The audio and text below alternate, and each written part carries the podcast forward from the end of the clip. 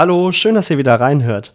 In der heutigen Folge spreche ich mit Joel und ich habe mich total gefreut, ähm, dass Joel zugesagt hat, ähm, mein Gesprächspartner zu sein, weil Joel hat eine total beeindruckende Lebenseinstellung, ist ein total fröhlicher, ähm, junger Mann und ähm, ja, ich habe mich auf jeden Fall super gefreut. Ich habe mit Joel ähm, über seinen Alltag im Internat gesprochen und ähm, wie es jetzt aussieht während Corona, aber auch darüber, wie seine Lebenseinstellung eigentlich ist und seine Einstellung zu seiner Erkrankung. Da wir sehr lang gesprochen haben, haben wir das ähm, Gespräch diesmal zweigeteilt. So dass eine Folge jetzt erscheint und der zweite Teil des Gesprächs dann an der nächsten Woche am Freitag erscheinen wird. Heute beschäftigen wir uns dann besonders oder reden Joel und ich über das Internat, aber auch was es für ihn bedeutet, eigentlich ins Hospiz zu kommen als ähm, erkranktes Kind oder mittlerweile als erkrankter junger Erwachsener und über seine Einstellung. Genau. In der nächsten Woche wird es dann auch darum gehen, warum wir das Leben feiern sollten, ähm, was eigentlich die Sturmfreiwoche ist und was für Joel einen richtig guten Tag ausmacht. Ja, viel Spaß beim Hören. Schluss mit lustig. Der Kinderhospiz-Podcast aus dem Bergischen Kinder- und Jugendhospiz Burgholz. Gespräche übers Lachen, Weinen und die schönen Momente im Leben. Ja, ähm, Heute ist Joel zu Gast. Ähm, hallo Joel, schön, dass du hier bist. Hallo ähm, Moritz. Joel, du bist ja schon ganz, ganz lange bei uns Gast, eigentlich seit wir aufgemacht haben, glaube genau. ich, bist du da. Und ähm, bist 18 Jahre alt, lebst eigentlich im Internat. Ja. Ähm, und ich finde, du bist eigentlich immer jemand, der einen Spruch auf den Lippen hat, also zu jedem aber auch äh, total nett ist, ein total herzlicher Mensch. Und jemand, der, glaube ich, auch ganz gerne mal äh, das Leben feiert, so wie ich das erlebe. Und ähm, ja, ich habe mich total gefreut, dass du äh, heute hier bist. Gibt es denn noch irgendwas, was die Zuhörer über dich wissen sollten? Ähm, ja, also mir gesagt, ich bin Joel, 18 Jahre alt, ähm, wohne meistens im Internat. Jetzt aufgrund von Corona ist das so ein bisschen schwierig. Ähm, ich habe Myopathy, das ist eine fortschreitende Muskelerkrankung und deshalb sitze ich halt im Rollstuhl und bin auch künstlich beatmet. Deswegen fällt dir das Sprechen auch ein bisschen schwieriger. Ne? Genau. Ne? Ja.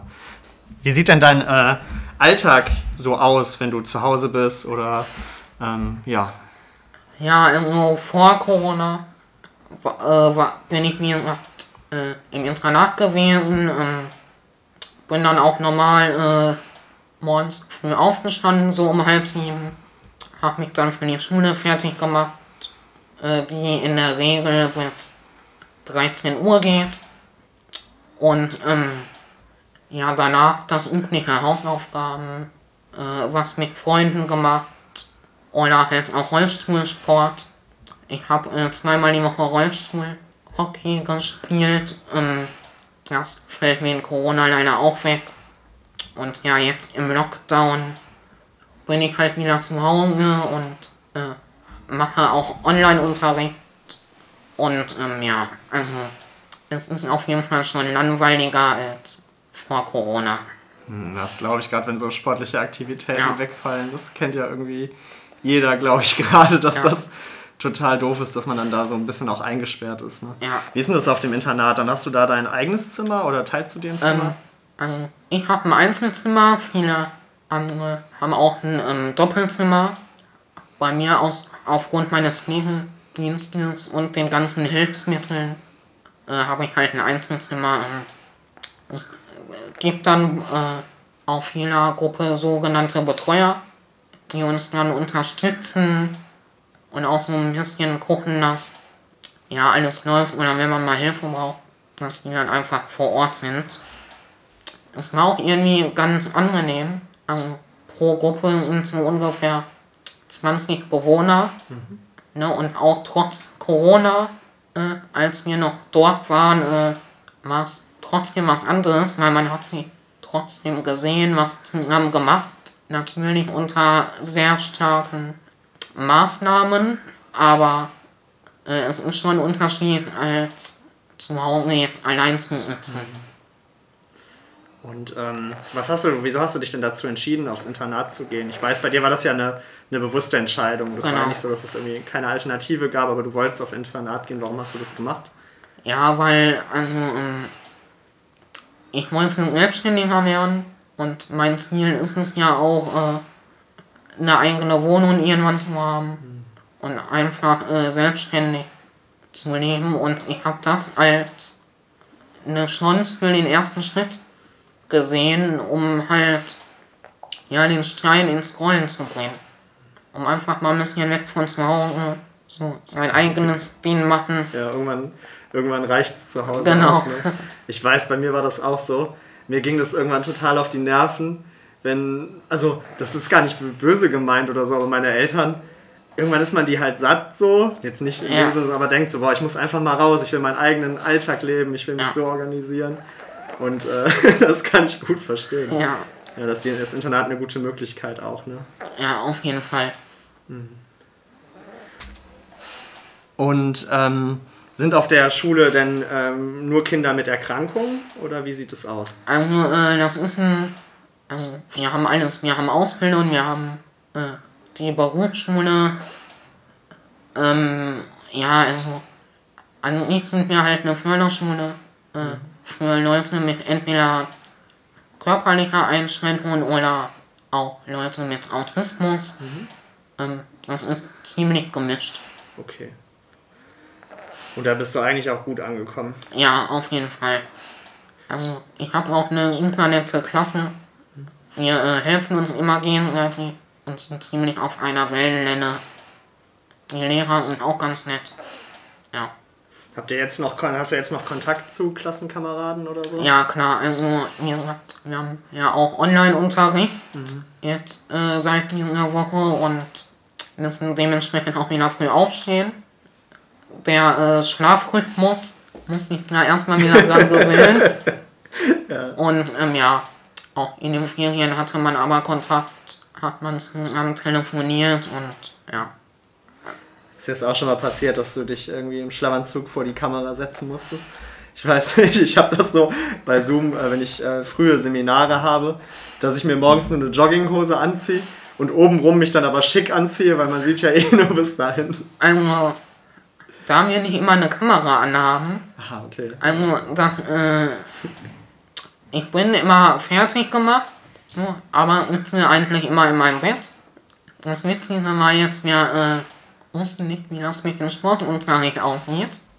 Und, äh, ich saß dann in meinem Bett und dann meinten die Lehrer, ach komm, mach doch mal ein Workout.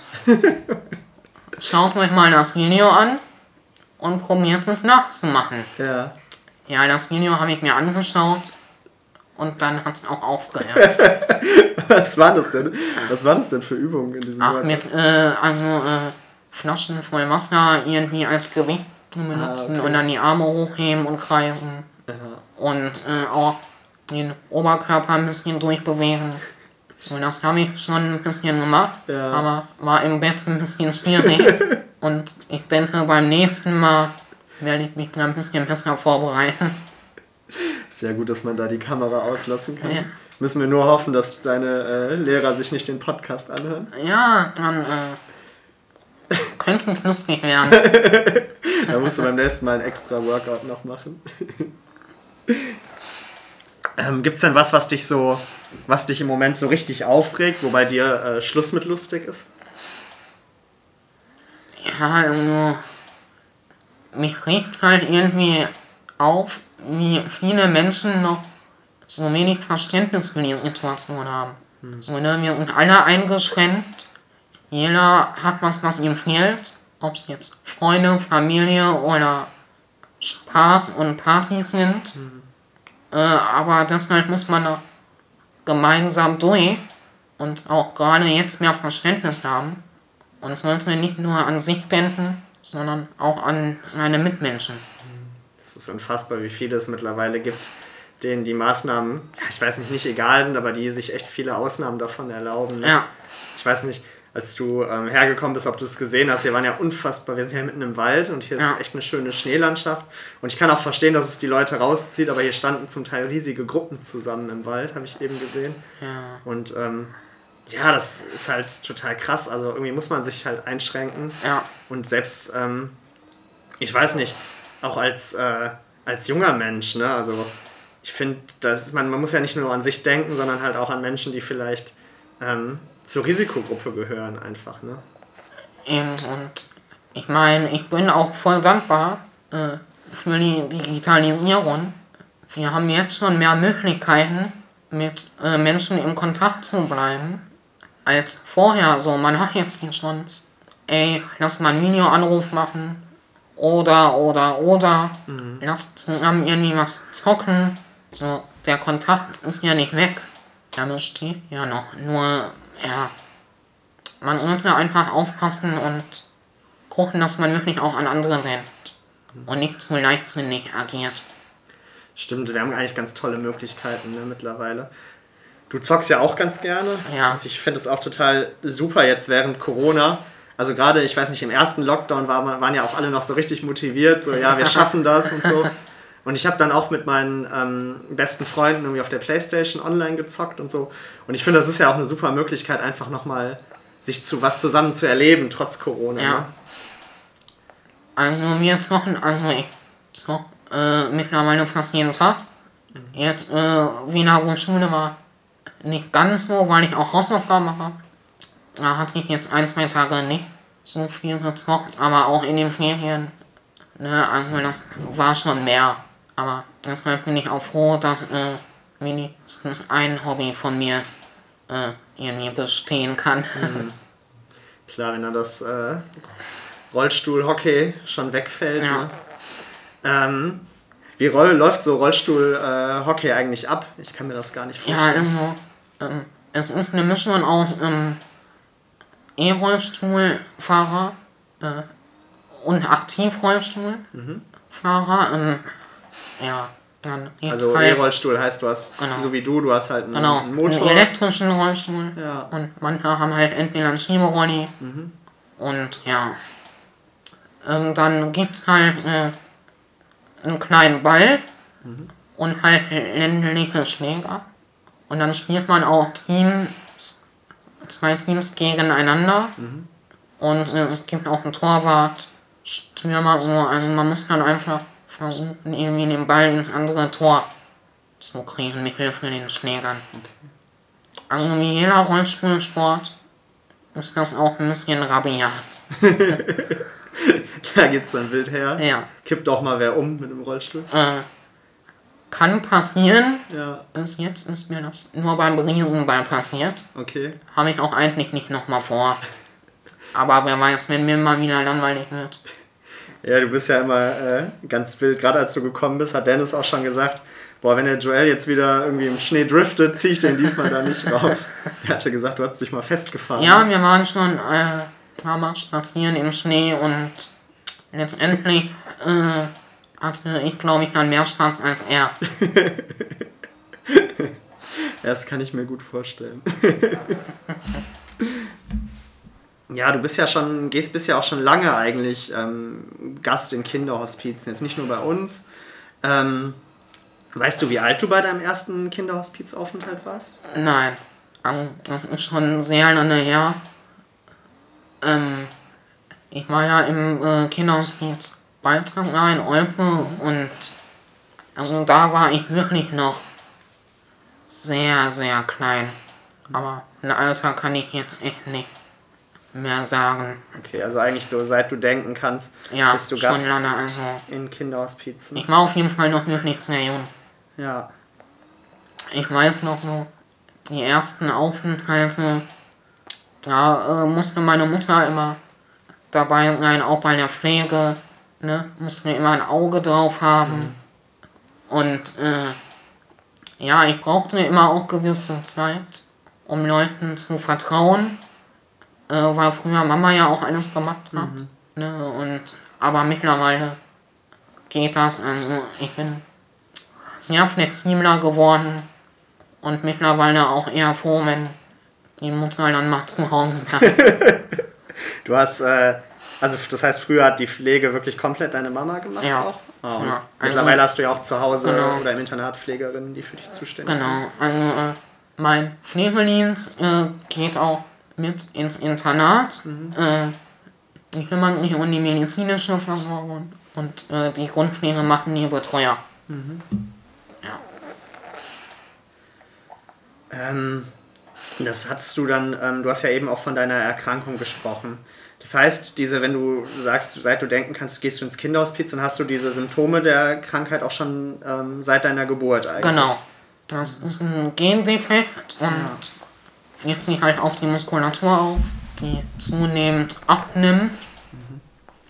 Ähm, bei mir, also ich bin froh, äh, dass ich jetzt äh, lange auf denselben Stand äh, bin. Klar, gerade jetzt wegen Corona bin ich wieder mehr im Bett als im Rolli und klar äh, bin ich da auch ein bisschen schlapper. Aber es ist jetzt nicht irgendwie krass schlimmer geworden oder so. Ich kann mit Hilfe stehen, ein paar Schritte laufen mit Hilfe, das klappt alles gut und ja. Aber das heißt, dass sich deine Muskulatur langsam zurückbildet, Ja. diese Erkrankung. Okay. Wie ist denn das, wenn du ähm, Freunden erzählst, dass du ins Kinderhospiz kommst? Ja, also, ähm, erstmal ist so, also, ich finde es ein bisschen witzig, weil erstmal, die, also, es ist immer die erste Reaktion, oh, geht's dir so schlimm? Schlecht? Ich so, nein, geht's mir nicht, ich äh, gehe ins Kinder- und Jugendhospiz, um Urlaub zu machen, um mich zu erholen, so, ne? Ich kann nicht mal eben nach Spanien fliegen, oder irgendwo ans Meer fahren. Äh, und das ist einfach die beste Möglichkeit, um mal abzuschalten. So. Weil viele verwechseln das ja mit einem, ich sag mal, normalen Hospiz, wo man schon kurz vor Lebensende, sag ich mal, steht. Äh, aber eigentlich äh, ist ja ein Kinder- und Jugendhospiz äh, zur Entlastung der Kinder, Angehörigen und ja auch zur Betreuung, um so ein bisschen den Weg des, der Person zu begleiten. Also es ist genau, es will glauben, das erleben wir immer, dass hier Menschen Ja. glauben, dass es ist dieses klassische, ja, da ist das Lebensende, Ja. da geht man hin, wenn man, wenn man bald versterben wird. Ja. Aber ähm, so ist es eigentlich gar nicht. Ne? Ich würde fast so weit gehen zu sagen, dass hier eben nicht, äh, dass es hier ja doch viel, viel mehr Freude oft ist als, als außerhalb. Ja, Ähm, ja, was bedeutet denn für dich, ähm, ins Hospiz zu kommen? Was ist besonders hier? ja, also ich finde hier ist einfach eine Vielfalt an Emotionen. So, man kann viel Spaß haben und auch ein bisschen Scheiße bauen. Äh, Ein bisschen. Ja. Wenn man so die Sturmfreiwoche anschaut, so kann auf jeden Fall so lustig sein. Ähm, man kann sich miteinander austauschen. So, es gibt jetzt nicht überall auf der Straße jemand, der in deiner Situation steckt.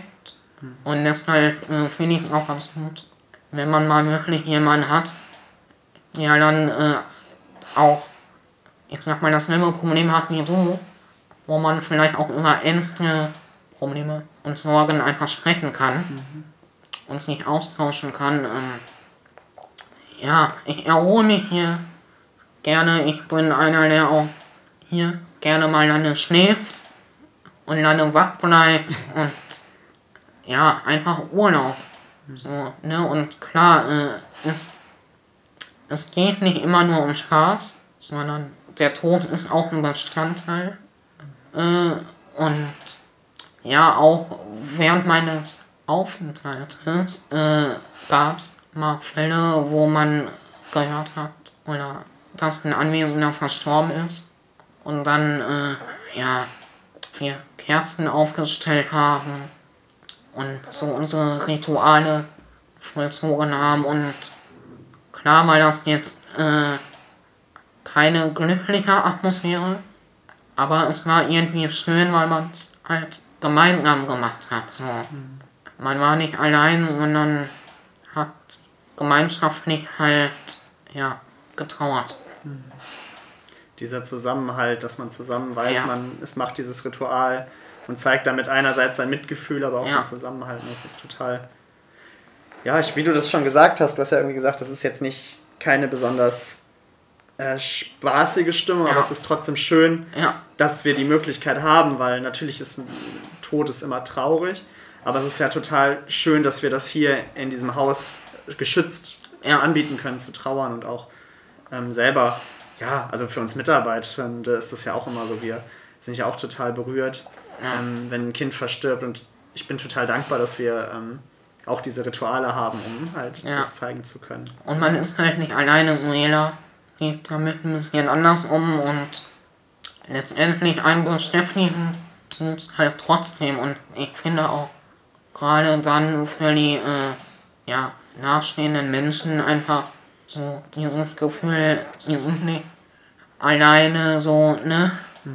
Wir sind für sie da, wir sind füreinander da. Ich denke, gerade das ist ganz wichtig. Wie ist es denn, wenn du dir so den, ähm, hast du dir den Abschiedsbereich hier schon einmal angeguckt eigentlich? Ja, also ähm, den habe ich mir auch schon mal angeguckt ähm, und ich persönlich finde ihn sehr schön, weil er irgendwo sehr schlicht gehalten ist und ähm, ja, auf jeden Fall äh, die Atmosphäre ist halt irgendwie, ich weiß nicht, wie ich es beschreiben soll. Ähm, man merkt schon, auf was es hinausläuft, aber es ist halt irgendwo auch beruhigend, weil du nicht so viele Einwirkungen hast. So. Der Raum ist ja weiß und es ist ja neutral gehalten. Und das finde ich eigentlich ganz schön. So ein Raum, wo man durch die Tür geht und es ist eine andere Stimmung da. Ja. Es hat was Berührendes, aber es ist auch ein Raum, der sehr, ja, ich finde, da ist hat sich jemand viel Gedanken gemacht, Ja. ihn einzurichten. Und ähm, Auf jeden Fall. wie ist es denn, wenn du wirst ja durch deine Erkrankung ähm, wahrscheinlich auch früher versterben? Ja. Ähm, was hast du denn dann für eine Einstellung dazu? Ja, also ich habe mir äh, zum Tod immer mal wieder Gedanken gemacht. Und irgendwie hat sich meine Einstellung immer- mal wieder geändert. So, ähm, und letztendlich, ich weiß nicht, was auf mich zukommt. So, ne, ich denke, das weiß niemand. So, äh, es gab schon mal eine Situation, äh, dass ich schnell Luft bekommen habe und dann auch wirklich für ein, zwei Minuten ohnmächtig geworden bin. Und äh, irgendwie, ja, als ich wach wurde, äh, also ich hab, für mich war es so eine Art Traum. Ich war in einem Wartezimmer, neben mir saßen Leute, die immer ein nach dem anderen drangenommen wurden und dann quasi zum Arzt gingen und dann äh, hieß es aber bei mir irgendwie, der Arzt hat keinen Termin mehr frei, so, sie können gehen. Ah, okay. So, also das war schon ein bisschen strange. Ja, das Ähm, hört sich schon. Ob das jetzt wirklich so eine Art, ich weiß nicht, Nahtoderfahrung war oder mein Kopf mir einfach irgendwie einen Streik gespielt hat, kann ich nicht sagen. Aber äh, es war schon irgendwie komisch. Und ähm, ja, ich sollte man soll, also man sollte sich nicht verrückt machen, weil, wie gesagt, man weiß nicht, was kommt. So, ne, das kann einem auch niemand sagen. Und deshalb äh, sollte man sich da nicht verrückt machen. So, ich persönlich habe jetzt in erster Linie nicht Angst vor dem Tod, weil das passiert schnell. So, ne? Im Normalfall ja auch ohne Schmerzen. So, ne? Die Frage ist halt, was kommt danach? Und das weiß man halt nicht. Und ja, das erfährt man auch, glaube ich, erst wenn es soweit ist. Das ist sowas, was man irgendwie kognitiv durch sich da, also man kann sich darüber den Kopf zerbrechen, was Eben. danach ist, aber man wird es halt niemals lösen können. Eben, ne? und genau deshalb finde ich, sollte man nicht irgendwie in Panik verfallen oder sich wirklich sehr verrückt machen, weil es gibt Fragen, auf die wird man keine Antwort bekommen und deshalb sollte man sich auch nicht verrückt machen. Hast du so Phasen, ähm, also ich mache mir tatsächlich auch oft viele Gedanken darüber, wo ich, oder habe mir viele Gedanken darüber gemacht. Ähm, hast du manchmal so Momente, wo du merkst, okay, jetzt äh, überkommt mich das doch, dass ich mir zu viele Gedanken mache? Oder bist du mittlerweile, dass du sagst, ich kann das schon gut zur Seite zurückstellen? Nein, also klar gibt es Phasen, dass man schon irgendwie äh, sich Sorgen macht. Oder, ne, ich sag mal so, ähm, hier wurde man schon, ich sag mal, früher mit dem Thema konfrontiert als jemand anderes. Aber gerade durch Corona wird dieses Thema ja zu jedem mhm. irgendwie getragen. Vorher war es ja in gewisser Weise ein nicht so offenes Thema. So, ne, viele Leute haben das so ein bisschen verdrängt und und und, ne, aber gerade durch Corona ist das Thema auch irgendwo wichtig. Mhm. So, ne, und man macht sich momentan auch natürlich mehr Sorgen um sich als auch um seine Mitmenschen. Mhm. So, wenn ich da überlege, meine Uroma, die wird 95, so, ne, das ist auch schon, das sorgt man sich natürlich. Mhm, stimmt. Ja. Stimmt, das hatte ich auch das Gefühl, als, ähm, also hier bei uns im Haus ist der Tod halt immer präsent. Ja. Auch wenn er manchmal gerade nicht die Hauptrolle spielt, sondern nur, nur ein Statist ist. Ähm, ist es aber so gewesen, dass als Corona war, plötzlich äh, alle Leute gemerkt haben, oh, es geht ja gar nicht immer so weiter, sondern wir sind, sind sterblich und da ist bei vielen, glaube ich, was im Kopf passiert, wo ich das Gefühl habe, dass, ich weiß nicht, ich zumindest oder du wahrscheinlich auch einfach da mehr besser mit umgehen können. Ja.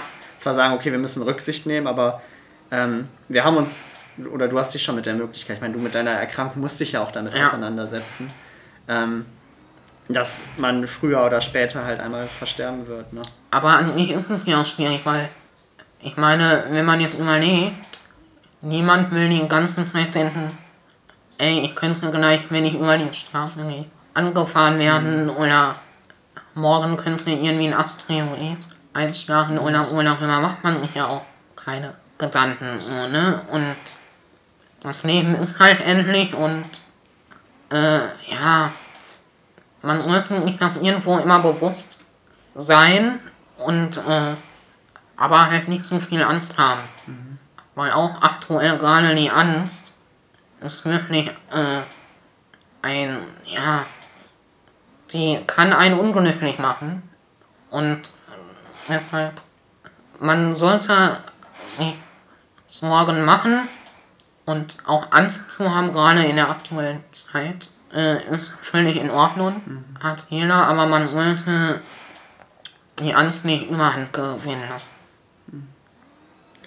Glaubst du, dass du, ähm, ich meine, ich finde das, was du gerade gesagt hast, dass man da die, dass man, also ich finde, das ist erstmal das ist schon eine super reflektierte Position, einfach sagen zu können, okay, die Angst, die hat irgendwie eine Funktion, aber man sollte die nicht, nicht ähm, die sollte nicht immer präsent sein. Ja. Ähm, kannst du für dich sagen, dass du vielleicht auch eine, eine bestimmte Einstellung ähm, dadurch gewonnen hast, dass du dich so viel mit dem Tod beschäftigt hast? ähm, dass du zum Beispiel sagst, ich habe jetzt auch eine, eine, ganz andere positive Einstellung zum Leben. Also ich meine, dich erlebe ich gerade auch als äh, total positiven Menschen. Ja, also ähm, ich, also ne, so das Leben ist halt endlich. Mhm. So, ne, und wir wissen nicht, wie lange wir leben und deshalb finde ich, sollte man auch versuchen, das Leben zu genießen und auch das zu machen, was einen Spaß macht. So, ne? Man sollte jetzt nicht irgendwie jeden Tag feiern und irgendwie die ganze Kohle auf den Kopf hauen, machen, was man will. Nein, aber so, man sollte gucken, so was möchte ich in meinem Leben erreichen, welche Ziele habe ich, die ich verfolgen möchte und wie ich schon vorhin gesagt habe, so, ich möchte meine eigene Wohnung haben und äh, auch einen Job, so, ne? Einfach ein selbstständiges Leben. So, und daran arbeite ich zurzeit. Und, ähm, ja, man sollte halt versuchen, auch das zu finden, was einen glücklich macht. So, weil irgendwie, wenn man unglücklich ist, dann nimmt man das Leben, finde ich, nicht so ganz wahr. Mhm. So, es rast irgendwie an einem vorbei und es gibt so viele Möglichkeiten was man machen kann, um Spaß zu haben und um sich wohlzufühlen. Und ich finde, die sollte man nutzen. Mhm. Das war der erste Teil des Gesprächs mit Joel. In der nächsten Woche könnt ihr dann den zweiten Teil hören. Um zukünftig keine Folge mehr zu verpassen, abonniert gerne unseren Podcast. Wenn ihr weitere Informationen zu unserem Haus haben möchtet, könnt ihr unsere Homepage besuchen. Außerdem könnt ihr uns auf Facebook, Instagram oder YouTube folgen. Solltet ihr unsere Arbeit im Kinderhospiz unterstützen wollen, könnt ihr das mit einer Spende an die Kinderhospiz Stiftung Bergisches Land tun. Die Informationen dazu findet ihr auf unserer Homepage. Wir müssen den Großteil der Kosten über Spenden finanzieren und freuen uns über jede Spende. So, wir hören uns nächste Woche. Bis dahin, Schluss mit lustig. Das war Schluss mit lustig, der Kinderhospiz-Podcast aus dem Bergischen Kinder- und Jugendhospiz Burgholz. Musik Annika Boos.